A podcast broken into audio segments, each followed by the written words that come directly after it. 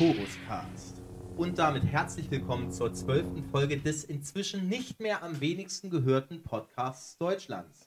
Denn wir waren tatsächlich auf Platz 199, also bei Apple Podcast, in Deutschland. Im Bereich Science Fiction, ja. Aber wir waren in der Liste drin. Ja, es war super, es hat mich sehr gefreut. Also irgendjemand muss sich das hier anhören. Inzwischen sind wir wieder rausgerutscht und irgendwo hinter Platz 200. Das holen wir uns wieder. Das holen wir uns wieder, das ist unser Ziel. Vielleicht schon mit der heutigen Folge, denn wir reden erstmal über die Zukunft der Star Wars Spiele. Denn wie wir jetzt diese Woche äh, mitbekommen haben, wurde einerseits Lucasfilm Games gegründet. Unter dem Label sollen jetzt die. Also, also wieder gegründet. Es gab ja schon mal. Es gab schon mal Lucas Arts, die hießen wohl in ihrer Anfangsphase Lucasfilm Games, wenn ja. ich das richtig verstanden habe. Und jetzt gibt es die eben wieder und unter diesem Label sollen neue Spiele kommen. Bisher hatte EA die Exklusivlizenz für, Rech äh, für Star Wars Spiele. Die wird sie wohl auch noch bis 2023, glaube ich, behalten. Das glaube ich nicht, aber ähm, machen wir erstmal weiter. Also können wir ja gleich in die Diskussion dann. Und es wurden auch schon einige Sachen angekündigt. Einerseits soll von Bethesda ein Indiana Jones Spiel kommen. Dann soll ein Open World Spiel von Ubisoft kommen. Wahrscheinlich dann, denke ich, erst in drei, vier Jahren. Und EA hat natürlich angekündigt, dass wir auch ein weiteres Battlefront bekommen. Battlefront 3 ist in der Produktion, in der Mache. Und da muss ich ganz ehrlich sagen, warum nicht einfach ein Add-on zu Battlefront 2? Naja, also das EA. Die wollen Geld. Ja. ja. Da, da macht man jedes Jahr was Neues. Ähm, da muss ich tatsächlich sagen, jetzt äh, bist du schneller als ich. Ich habe äh, stand, also ich habe glaube ich zum letzten Mal gestern geguckt, da wusste ich noch nicht von der neuen Ankündigung von EA. Also dass Battlefront 3 gibt, das freut mich persönlich schon äh, jetzt mal ungemein. Bei mir macht das Spiel unglaublich viel Spaß. Ähm, ich glaube, zusätzlich zu den anderen Sachen noch, die angekündigt oder welche Labels, welche Spiele jetzt alle unter dem neuen äh, Lucas Arts Games Studio verwaltet werden. Ähm, mich hat tatsächlich so ein bisschen ähm, Jedi Knight Jedi Academy gewundert, weil also das Spiel ist halt schon relativ alt. Ja, es wurden, man muss dazu sagen, es wurde ein Sizzle Reel veröffentlicht und da wurden jetzt so die Star Wars Spiele der vergangenen Jahre gezeigt und da war eben auch Jedi Academy dabei und ich denke, das ist einfach nur deshalb, weil ähm, das nochmal auf Switch und PS4 und so weiter nochmal neu veröffentlicht worden. Ja, aber dann hättest du ja auch Star Wars Episode 1 Racer nehmen können, weil das wurde auch neu veröffentlicht. Du hättest ähm, Jedi Outcast, kam glaube ich auch auf der Switch raus. Also, wa warum dieses Spiel? Wa warum das? Warum nicht andere Sachen, die in den letzten Jahren rausgekommen sind oder auch ähm, Vader Immortal oder weiß der Geier? Oder war das mit drin? Das war mit drin. Ähm, Nee, aber also warum dieses alte Spiel? Und ich glaube, das ist für mich ein sehr, sehr starker Indikator auf ein äh, Remake, Remaster, wie auch immer man es schimpfen mag. Also Remaster hatten wir ja jetzt erst. Also ich halte die Idee, dass wir doch einen weiteren Teil der Jedi Knight-Reihe bekommen, das halte ich jetzt doch für sehr starke Spekulation. Nee, keinen neuen Teil, einfach nur einen alten Teil nochmal mit aktueller Grafik. Selbe Story, gleiche Glitches, nur hübsch. Das werden wir sehen. Ich möchte nochmal auf das Thema Battlefront zu sprechen kommen, denn Battlefront 1 war für mich damals eine große Enttäuschung. Also das EA Battle, äh, Battlefront, habe ich Battlefield oder Battlefront gesagt? Du hast Battlefront gesagt. Das ist gut. Deswegen sind wir Profis, Weini. Ja. Weil wir es richtig machen. Ähm, Battlefront 1 von EA war für mich vom Umfang her ehrlich gesagt nicht viel mehr als äh, andere Free-to-Play-Shooter, die es so gibt. Dann wurde Battlefront 2 veröffentlicht, auch da große ähm, große Kritik für deren System. Am Anfang musste man da wahnsinnig viel Spielstunden investieren glaub, oder glaub, Geld bezahlen. Ich glaube, 700 Stunden für Vader waren es ausgerechnet, wenn man ein durchschnittlicher Spieler ist. Ähm, es war völlig lächerlich. Auf Reddit gab es dann auch ein Statement dazu von EA und ähm, wo sie gesagt haben, ja, ähm, das ist, damit der Spieler ein Gefühl äh, bekommt, er hätte etwas erreicht. Das ist übrigens der am meisten runtergevotete Reddit-Post aller Zeiten geworden also ich sag mal, Rekord ist Rekord. Und EA stellt Rekorde auf. Und ähm, wie gesagt, Battlefront 2 war ja eigentlich nichts anderes als Battlefront 1, nur jetzt mit einer Story-Kampagne, mit ein paar anderen Maps. Die Charaktermodelle sind im Großen und Ganzen die gleichen geblieben, die Engine ist die gleiche geblieben. Ich frage mich, was bringt Battlefront 3 nun wirklich Neues mit dazu, wo ich sage, ja, das ist wirklich ein Upgrade zu Battlefront 2. Da lohnt es sich, dass es ein neues Spiel ist und es ist nicht einfach nur ein weiteres Abkassieren und am Ende muss man äh, auf die Battlefront 2 Maps vielleicht sogar verzichten. Ähm, ja, das wird eine spannende Frage sein, aber im Endeffekt, also man muss jetzt mal, ich bin da vielleicht schon ein bisschen resignierter als äh, Gamer. Äh, warum kriegen wir jedes Jahr ein neues FIFA, wo sich nichts verändert? Warum kriegen wir jedes Jahr ein neues äh, Call of Duty oder teilweise mehrere pro Jahr? Ich habe keine Ahnung, wie viel die da rausbringen. Das ist für mich komplett undurchsichtig. Warum haben wir x-beliebige äh, Battlefield-Teile und und und? Also es, es, hat sich ja irgendwie so entwickelt, anstatt ähm, jedes Jahr irgendwie Erweiterungen rauszubringen oder irgendwie sowas, einfach nur dieselben Spiele nochmal neu aufzulegen. Mit Soll ich dir sagen, warum das ist? Weil, weil das Geld bringt. Weil die Leute das kaufen. Ja, ähm, und ich denke auch Star Wars wird gekauft werden. Es steht Star Wars drauf, da kannst du alles machen. Ähm, ich persönlich muss sagen, über ein äh, Battlefront 3 bin ich jetzt noch nicht so traurig. Kommt natürlich wieder darauf an, was für ein Umfang, was passiert. Ähm, ja, mal sehen. Ähm, vielleicht wird es ja auch irgendwie so ein ganz, ganz cooler Übergang mäßig mit, äh, man hat Squadrons gekauft, deswegen sind die Raumschlachten eher wie Squadrons und nicht irgendwie so, ach, wer weiß. Also man kann sich da, denke ich mal, relativ viel äh, ausdenken, was man da noch machen kann. Was ich hier interessant finde, ist das äh, Open-World-Spiel von ähm, Ubisoft. Ähm, und ich glaube, also für mich muss ich sagen, die Exklusivrechte, äh, die EA hat bis 2023, die haben sich 2013 für 10 Jahre geholt.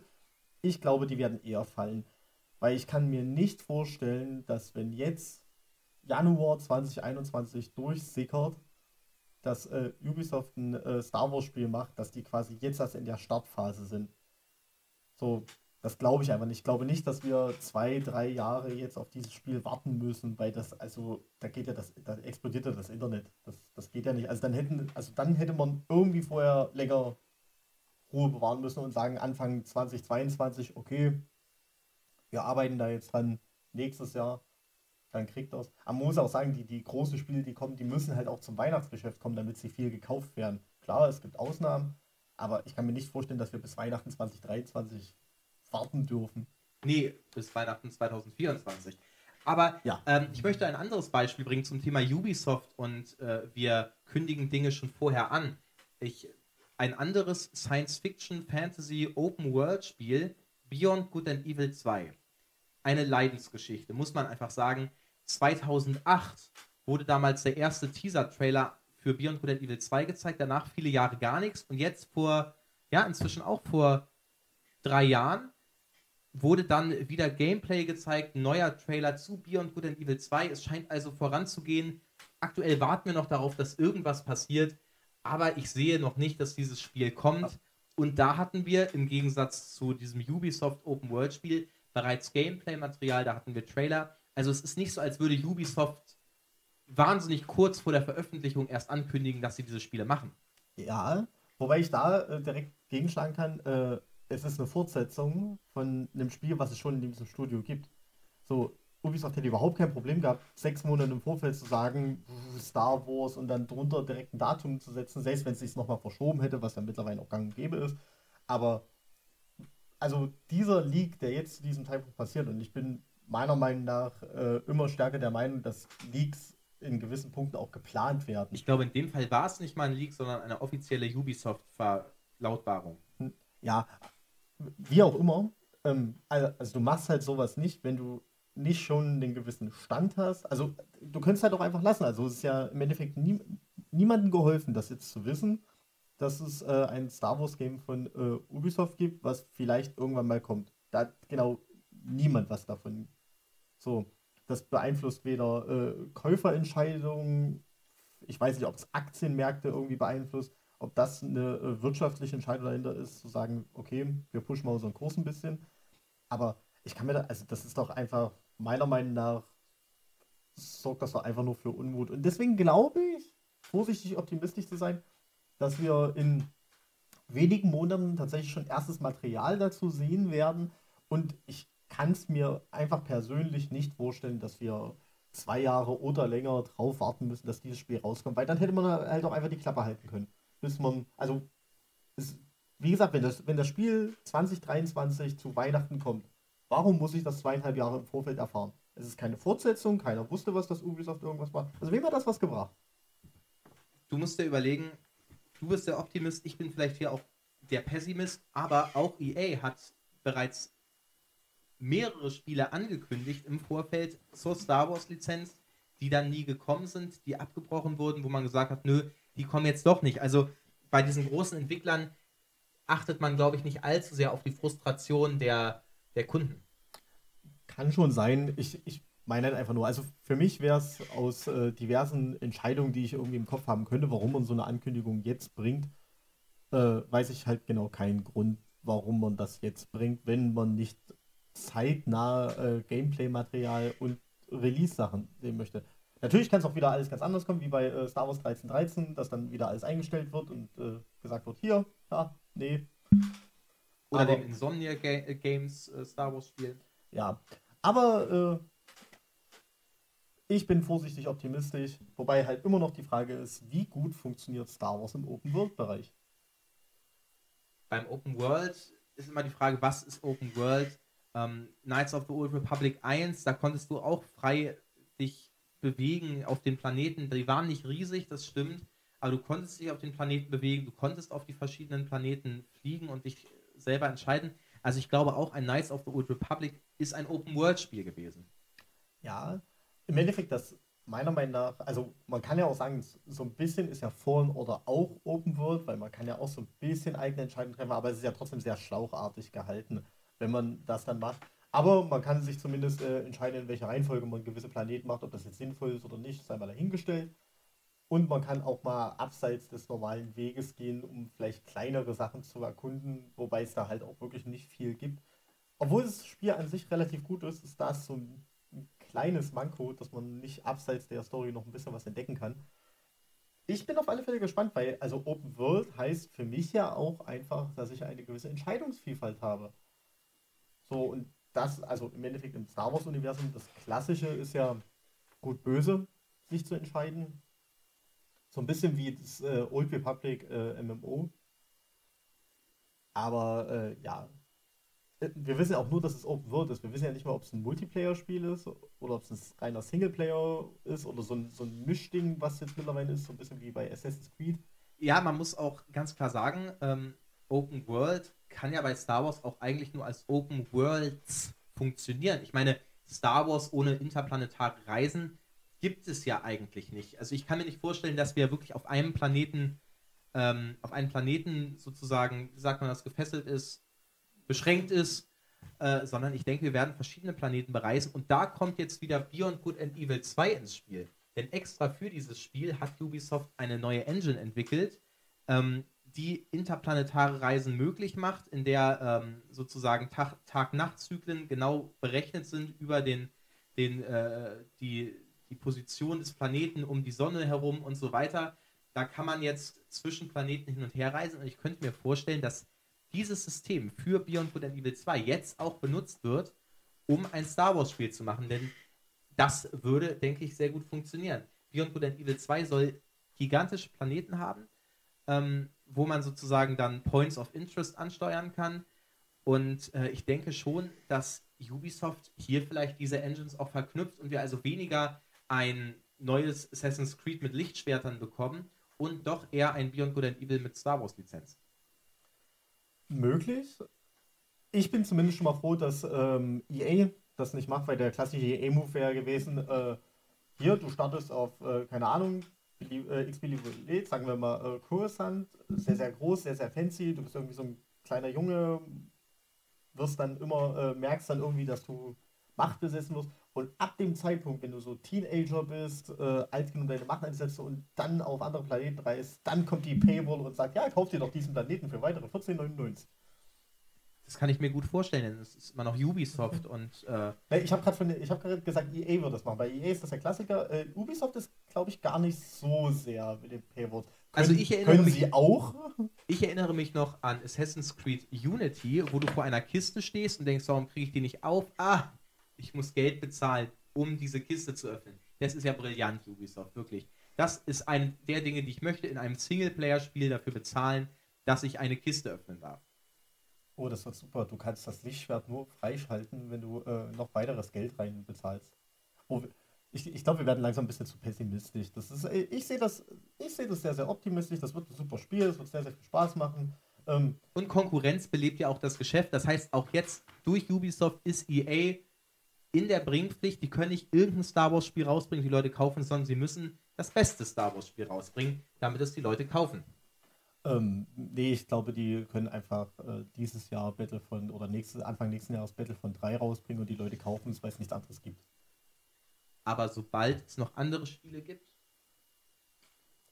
Ja, dann hoffen wir, ähm, dass äh, bei Disney irgendwelche fähigen Leute dahinter sind, die äh, es nicht nur schaffen, irgendwie eine gute Mandalorian-Serie zu machen, sondern auch die Spiele gut zu managen und dass die Leute, die für die Sequels verantwortlich sind, einfach gar nichts mit den Spielen zu tun haben. EA hat ja auch schon angekündigt, dass da schon viele Spiele in der Pipeline sind. Ja, Ich denke, es wird Battlefront 3, Fallen Order 2, Squadrons 2, das sind so meine Tipps. Und vielleicht noch ungefähr 200 Mobile Games.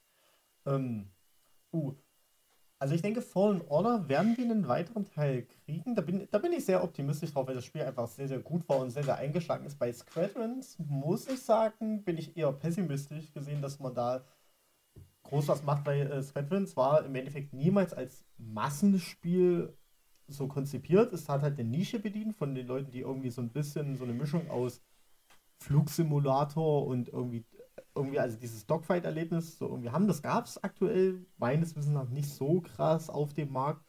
Ähm, und mit Star Wars macht das halt gleich nochmal dreimal mehr Spaß. Ich glaube halt einfach ein zweiter Teil, der, der sucht halt keine neue Zielgruppe, der erweitert das halt nicht. Und ähm, deswegen denke ich, da wird es einfach noch so ein bisschen Contentpflege geben, aber das wird dann halt auch irgendwann sich einstellen. Wir haben dann ja noch das Indiana Jones Spiel von Bethesda. Das ist nicht ganz unser Thema hier beim Choruscast, aber Indiana Jones, Star Wars, Lucasfilm, das gehört ja alles irgendwie zusammen. Deswegen will ich auch da kurz drauf eingehen Ja. und auch direkt den Bogen schlagen zu unserem nächsten Thema. Und das ist die Zukunft von Star Wars in den Filmen und Serien. Wie ist das Ganze eigentlich miteinander verknüpft? Und jetzt habe ich vor einigen Tagen Indiana Jones 4 und das Königreich des Kristallschädels nochmal geguckt und bin zu einer total wirren Theorie gekommen. Okay. Ähm, wir wissen, dass das MCU alles miteinander verknüpft. Da denkst du auch, okay, was hat Captain America mit Guardians of the Galaxy zu tun und was hat Thanos mit Iron Man am Hut? Ja, Hm. weiß ich nicht. Aber ähm, da wird alles verknüpft. Alle äh, diese ganzen Figuren werden miteinander verknüpft. Also, wieso sollte sich Lucasfilm nicht denken, hey, wir verknüpfen Indiana Jones mit Star Wars? Niemand möchte es haben, niemand will das, aber ich kann mir gut vorstellen, dass es dennoch passiert. Also du meinst, wir reisen dann quasi als, sagen wir mal, Ray nach Episode 9 auf einen erdähnlichen Planeten, helfen Indiana Jones, Harrison Ford dabei, äh, von der Kugel wegzurennen. Und dann sagen wir hier, das ist übrigens der Millennium-Falke, jemand, der genauso aussieht wie du, kennt sich damit sehr gut aus, also probier mal und wir haben Han Solo zurück. Und Chewbacca ist der Bigfoot. Das ist ja äh, einer der alten Infinities-Comics, die es gab, wo Indiana Jones die Überreste von Han Solo im Falken gefunden hat. Und es kommt raus, der Bigfoot ist eigentlich Chewbacca, der seit vielen Jahren alleine im Wald lebt. Nein, das ist nicht die Verbindung, auf die ich hinaus möchte. Schade, das hätte ich gerne als Spiel gesehen, weil das ist, das ist so grandios, die, also, es ist so grandios schlecht, dass es eigentlich nur riesig sinnlos Spaß machen könnte. Also im Königreich des Kristallschädels, da gibt es diese transdimensionalen Wesen. Andere Leute würden auch sagen, Leute, das sind einfach diese klassischen Aliens und UFOs. Aber nein, das sind transdimensionale Wesen. Und diese Wesen haben mich doch sehr an Wesen aus dem Star Wars-Universum erinnert. Und zwar an die Wills. Die Wills äh, sind eigentlich die legendärsten Figuren in diesem ganzen Universum. Man hat sie noch nie so richtig gesehen, niemand kennt sie so genau, aber die Geschichte von Star Wars basiert eigentlich auf der Idee des Tagebuchs der Wills und diese ganze Geschichte ist sozusagen niedergeschrieben in diesen, diesen Chroniken der Wills und ähm, es gibt Theorien, dass R2 derjenige ist, der den Wills das erzählt, damit die das niederschreiben können. Ähm, aber es sind sozusagen die, diese magischen Figuren, die über allem stehen. Und in The Clone Wars, in den, äh, in den Lost Episodes, da sieht man dann tatsächlich mal solche Priesterinnen der Wills. Und die sind sich sehr, sehr ähnlich zu den transdimensionalen Wesen aus Indiana Jones 4. Ähm, einerseits, wie sie sich bewegen, dass sie sich im Kreis um Leute drehen, dass sie eigentlich ein Wesen sind, sich dann aber in verschiedene Entitäten aufsplitten. Ähm, man kann die Arme und Füße dieser Wesen in The Clone Wars sehen. Und auch das weist irgendwie auf so eine Art Alien-Aussehen hin. Ähm, und das war eigentlich der Punkt, der mich drauf gebracht hatte. Nachdem Indiana Jones fragt, äh, wo, gehen die, wo geht denn dieses UFO jetzt hin? Etwa in den Weltraum? Da wird ihm äh, geantwortet, nein. Sie gehen in einen, was war es denn, in, einen, in eine Welt zwischen den Welten oder in einen Raum zwischen den Räumen. Und das brachte mich auf die Idee World Between Worlds aus Rebels. Ähm, also eine, auch eine Ebene zwischen den Welten, in der alles Mögliche äh, möglich ist. Und auch in The Clone Wars sagen die Wills, dass sie zwischen den Welten leben. Und ich glaube, irgendwo da hängt eine Verbindung, die man bringen könnte. Und deswegen, um es kurz zu machen, die Wills aus Star Wars sind die transdimensionalen Wesen aus Indiana Jones 4. Okay. Mehr habe ich dazu nicht zu sagen. Ich würde jetzt mal sagen, unmöglich ist es nicht. Würde uns halt nicht weiterbringen in den beiden äh, verschiedenen äh, Franchises, aber ist eine interessante Idee. Vielleicht haben sie auch einfach gesagt, okay, wir verwenden das wieder, da haben wir schon die Kostüme irgendwo rumliegen. Falls wir sie mal brauchen. Die Aliens in Indiana Jones 4 sind ja sozusagen die unkostümierten Wills aus The Clone Wars. Die haben da nämlich Kutten an in The Clone Wars und in Indiana Jones, da sind sie nackt. Das ist nicht schlecht. Du hattest aber auch eine Idee, äh, wie es mit ja. Star Wars weitergeht und hattest da auch eine wirre Theorie zusammengeschustert. Ja, ähm, also um das so, so, nochmal, ähm, um das so ein bisschen äh, einzusteigen mit, ähm, ich habe mir mal äh, so ein bisschen Gedanken gemacht, aufgrund, weil ich ein bisschen was gelesen hatte und da ist mir eine sehr interessante Theorie in Teilen übergekommen, ähm, wie man jetzt die aktuellen Filme, also alle zusammen mit der Serie, auf einen Nenner bringen könnte. Und da habe ich dann mal selbst noch so ein bisschen nachgedacht und mir überlegt, okay, das Problem, was wir ja meistens immer an unseren Theorien oder sowas haben, ist, dass wir Sachen, die wir schon früher für gegeben angenommen haben, weil sie irgendwie so damals Sinn gemacht haben, ähm, vielleicht jetzt anders, äh, man anders herangehen müsste, weil jetzt vielleicht ein anderer Ansatz dahinter ist.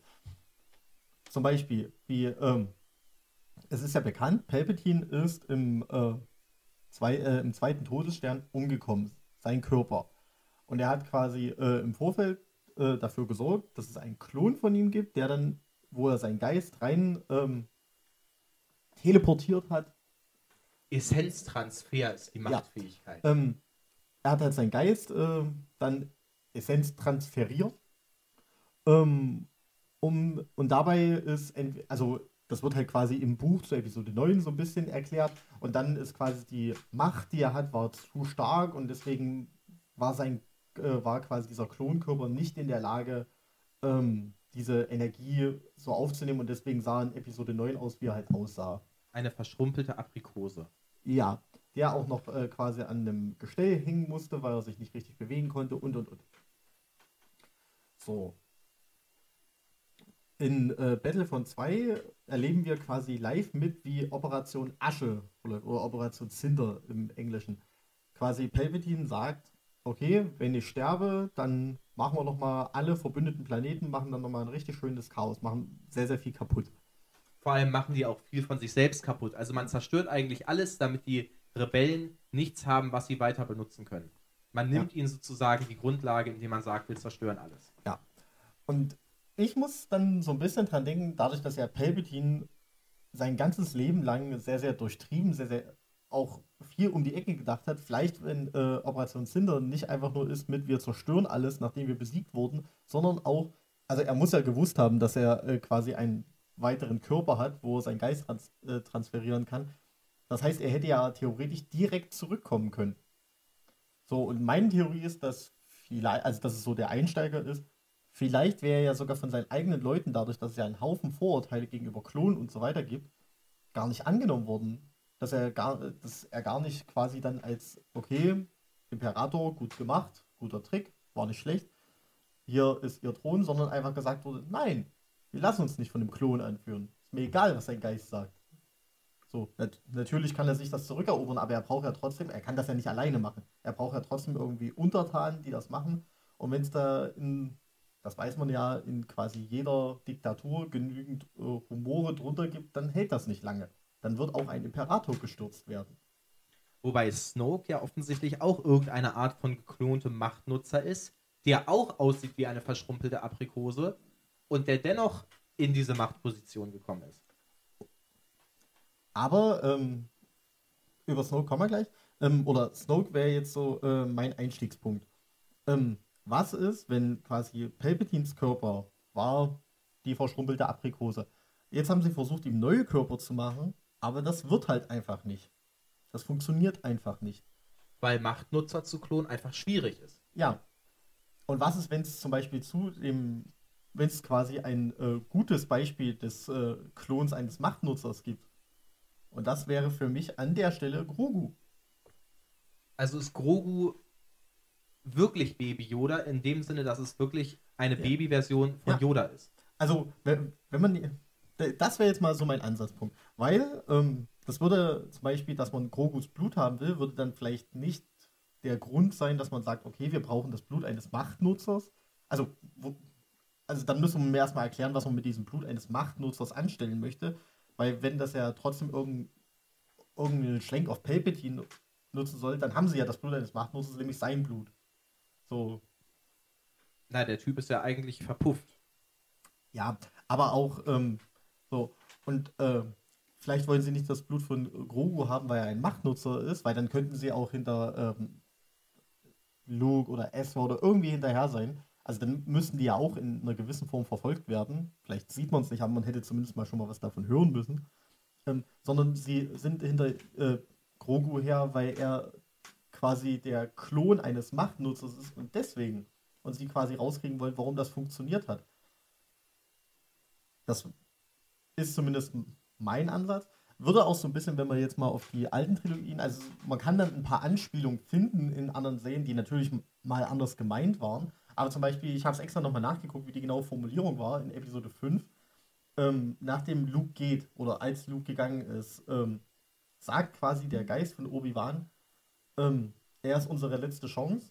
Und Yoda antwortet, nein, es gibt noch eine weitere. Hoffnung aber. Und es gibt noch eine weitere Hoffnung. Oder es ist unsere letzte Hoffnung, es gibt noch eine weitere. Und natürlich bezieht man das auch so, wie der Film weiter verläuft, das dann auf Leia. Aber was, und das muss man ja sagen, was ist, wenn damit vielleicht jetzt im Nachgang man die Story umschreitet und sagt, okay, damit ist Grogu gemeint, weil Yoda weiß, dass es Grogu gibt.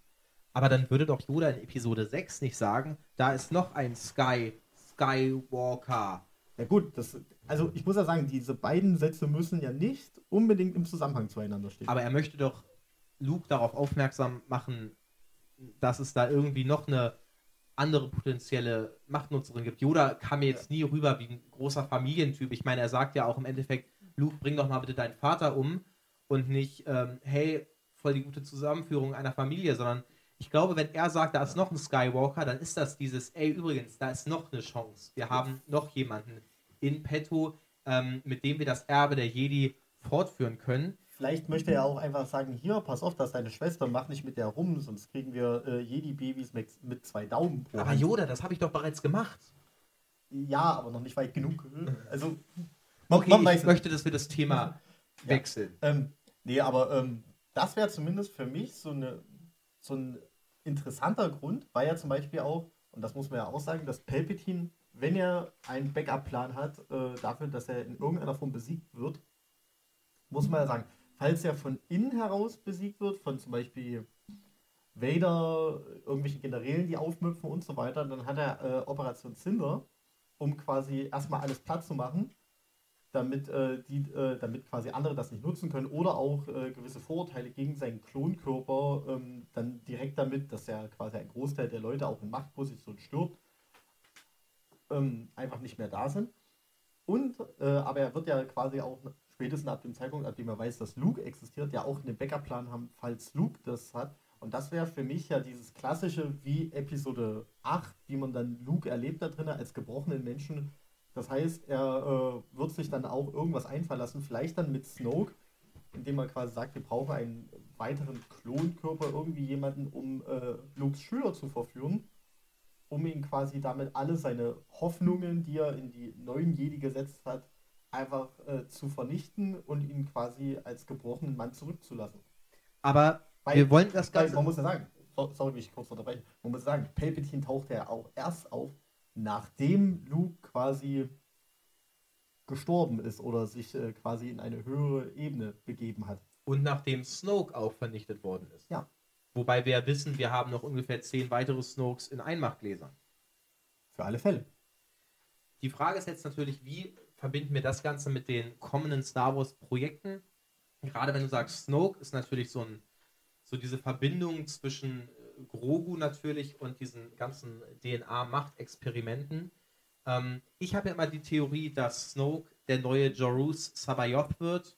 Zur Erklärung, das ist äh, ein Jedi-Klon aus der alten Thrawn-Trilogie, der äh, von Thrawn ja, gefunden wird, sage ich mal, weil er sagt, wir brauchen auf jeden Fall einen dunklen Machtnutzer, der durch Machtmeditation ähm, und Kamp äh, durch Kampfmeditation der, der Flotte äh, einen Moralboost gibt. Und dieser Jorus Sabayoth versucht sich dann aber selber zum Imperator aufzuwerfen. Und ich könnte mir vorstellen, dass Snoke einfach die Version von Jorus ist, die es dann auch tatsächlich schafft, sich zum Imperator krönen zu lassen. Mhm. Und dass wir sozusagen, da wir ja schon wissen, dass wir über die Ahsoka-Serie irgendwie zur Thrawn-Kampagne kommen, dass da dann eben auch Snoke eingeführt wird mit seiner Backstory, die ja inzwischen ein legendäres Mysterium ist.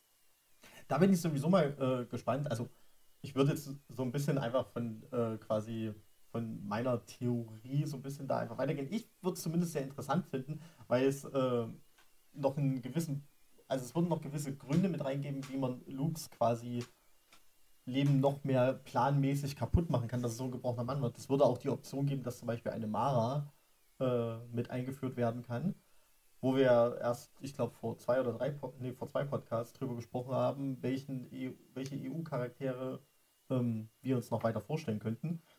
Das wäre für mich tatsächlich dann auch ein sinnvoller Einstieg, dass sie quasi bei dem Tempelzerstören dann mit dabei ist und Luke jetzt nicht nur irgendwie kacke drauf ist, weil seine Schüler wechseln, sondern auch weil seine Frau gestorben ist. Und sein Sohn. Vielleicht auch sein Sohn, man weiß es. Aber die sind gar nicht tot und dann kriegen wir sie wieder in einer Geschichte nach Episode 9. Und dann ist es so, hey, wer bist du? Ich bin Ray Skywalker. So, äh, du bist kein Skywalker. Ich bin Skywalker. Oh Gott. Das ist, glaube ich, das wird der schlechteste Dialog, den ich jemals gehört habe, wenn es wirklich so kommt. Ich bin ähm, ja nicht zum Dialogschreiben da. Ja. Ähm, ja. Die Frage ist, wie, wie kriegen wir, also wie kriegen wir noch weitere Star Wars-Projekte ähm, damit rein? Ich denke mal, Mandalorian, da kann man sowas mit erklären. Das ist jetzt nicht schlecht. Ähm, Interessant wird tatsächlich die Ahsoka-Serie, weil da wurde ich auch nur aufgrund von äh, Nachlesen und ein bisschen Nachdenken drauf gebracht. Also, Thrawn muss eigentlich im äh, Outer Rim stattfinden. Komplett. Weil, wenn Thrawn irgendwie für die Galaxis wieder eine größere Bedrohung darstellen sollte, warum wird es in den weiteren, also sowohl bisher erschienenen Büchern und so weiter, nirgendwo erwähnt? Also entweder ist das so krachend baden gegangen dann, dass es einfach so 20 Jahre später keinen mehr interessiert und man das einfach komplett vergessen hat, dass da noch einer war. Oder es passiert halt äh, quasi im Outer Rim und das Ganze draußen passiert hat dort draußen stand und vielleicht haben wir sogar am Ende ähm, quasi dieses Aufeinandertreffen nicht nur von äh, Thrawn und Ahsoka, sondern vielleicht auch noch einen gewissen ähm, Schwenk rüber nach äh, Exegol, um dort so ein bisschen vielleicht sogar noch was zu erklären. Weil dann weiß der Rest der Galaxis noch nicht davon, was da draußen ist und dann ist gut. Ich würde es aber ehrlich gesagt gar nicht schlimm finden, wenn man sagen würde, okay, wir hatten diese Schlacht äh, von Jakku und da ist das Imperium nachhaltig besiegt worden. Wir wissen ja jetzt sowieso, dass das Imperium im Outer Rim irgendwie noch agiert. Und wenn wir jetzt Thrawn, der ja sogar in den unbekannten Regionen ist, dazu holen, dann ist es, denke ich, nicht so problematisch, wenn man sagt, dass der. Ja, nee, du hast schon recht. Es heißt, Jakku ist die letzte Schlacht gegen die imperialen Reste. Und wenn wir dann Thrawn in Coruscant einmarschieren lassen, das, das wird wahrscheinlich schwierig, da das hast du recht. Es muss ja nicht mal Coruscant sein. Also, sobald Thrawn irgendwie auf Tatooine oder sonst wo auftaucht. Was Outer wäre. Äh, ja, aber Tatooine, man muss sagen, Tatooine ist ja, glaube ich, der, der einer der drei bekanntesten Planeten. Irgendwie spielt sich alles auf Tatooine ab. Also man muss Tatooine, muss man glaube ich einfach nur, ich glaube der Planet wird nach Episode 9 nie wieder so sein wie vorher, weil alles dort passiert. Boba Fett ist dort, So, Ray vergräbt die Lichtschwerter Ray vergräbt die Lichtschwerter, Luke ist da geboren. Das, das muss wirklich ein, ein großes, eigentlich muss das ganze Ding zu einem Museum machen. Naja, aber ich meine, die Skywalker-Saga dreht sich halt viel um Tatooine, weil die Skywalkers von Tatooine kommen. Sowohl Luke als auch Anakin. Ja, und äh, auch das. Ich, das muss ich sagen, das ist für mich, glaube ich, einer der, der, der schwierigsten Punkte in dem gesamten Star Wars-Ding, warum man, also nicht nur warum man die Kinder getrennt hat, sondern warum quasi ein Teil dann nach Tatooine gekommen ist, wo dann unser äh, guter, lieber, der beste Versteckspieler der Welt, Obi-Wan Kenobi, sagt, ich bin nicht Obi-Wan Kenobi, ich bin jetzt Ben Kenobi und so wird mich Vader niemals finden. Und er hat ja auch noch die gleichen Klamotten an. Ja, Aber ich meine, bei Star Wars läuft das ja sowieso ganz anders. Ich meine, Ray sagt ja auch, ich komme von nirgendwo her. Und Luke sagt, ey, niemand kommt von nirgendwo. Und sie sagt Jakku. Luke sagt, ja, okay, das ist wirklich nirgendwo. Aber Jakku, das ist doch der Platz, an dem die letzte große Schlacht stattgefunden hat. Ich meine, das ist so, als würde ich sagen, wo kommst du her? Von nirgendwo. Äh, wo ist nirgendwo? Waterloo. Ja, okay, Waterloo, das ist wirklich nirgendwo. Das würde dir auch keiner sagen. Ich, ich weiß, ich war noch nie in Waterloo, also vielleicht ist es ja wirklich so, dass man denkt, hm, Gut, Ja. aber jeder wüsste, okay, Napoleon, Ja, aber nur weil man es kennt, heißt es ja nicht, dass es dort schön ist. Das sagt auch keiner, aber zumindest ist es nicht nirgendwo, denn es ist ein sehr bekannter Ort. W- Wer weiß. Vielleicht ist das auch so, so ein bisschen auf, auf Anspielung drauf. Es ist sehr abgelegen, so, so nach dem Motto, ich, ich weiß jetzt nicht. Weißt du was? Wenn ich auf Jakku gewesen wäre, ich hätte doch nicht irgendeinen alten Schrott vertickt, sondern ich hätte irgendeine Touri-Falle gemacht. Ich hätte gesagt, hier, ich führe euch durch die wichtigsten Punkte. Hier habt ihr ein Andenken. Da kann man noch viel mehr Geld mitmachen, als wenn ich Schrott an, an äh, so eine dicke Qualle verkaufe. Möglich. Ich denke, in unserem nächsten, nächsten Leben werden wir einfach auf äh, irgendeinem x-beliebigen Planeten einfach Fremdenführer werden und machen so richtige Touri-Falle aus. Mit, gern noch mit Hotel und Whirlpool. Das wird gut. Aber äh, aktuell müssen wir weiter Podcast machen. Ähm, ja. Also ich denke, da, da kann man viel drum rumspielen. So ein bisschen äh, muss man noch sagen, bei äh, quasi den Serien, die da drin sind, ich habe immer noch, also nach, ich habe keine Ahnung, wie viel gelesen, aber ich weiß immer noch nicht, worum es bei Rangers of the New Republic gehen soll und was mich da auch nur in irgendeiner Form interessieren könnte. Können wir auch noch nicht wissen, ist da nichts bekannt. Ja, aber selbst von den Theorien her, also bei, wenn es bei Ahsoka und man weiß so ein bisschen, okay, es geht um Thrawn und da wird schon gesagt, ja, aber es muss dann, dann stattfinden, ansonsten haut das mit den Büchern und so weiter nicht hin. Also da gibt es schon Leute, die sich so richtig Gedanken machen, aber bei Rangers of the New Republic macht sich auch einfach keiner Gedanken, weil es halt wahrscheinlich auch einfach keinen interessiert. Ja, man wird sehen, ob es jemand interessiert. Ich habe ja immer noch ein bisschen die Sorge, dass es um unsere Weltraumtote und Harry geht und um äh, äh, Mayfeld. Ich bin dafür, dass wir das einfach etablieren, international Weltraum, Toto und Harry. Ja, aber international kennt ja keiner Toto und Harry. Ich bin mir ziemlich, und wenn ich es persönlich mit englischen Untertiteln übersetze, die äh, Toto und Harry folgen, wir müssen das bekannt machen. Dann viel Spaß dabei. Ich glaube, wir haben auch äh, schon wieder genug rumgesponnen für eine Woche. Wir bedanken uns ganz herzlich bei euch, dass ihr wieder zugehört habt. Ja, und dann äh, bis nächste Woche mal sehen, worüber wir dann reden, was es bis dahin Neues gibt. Tschüssi. Tschüss.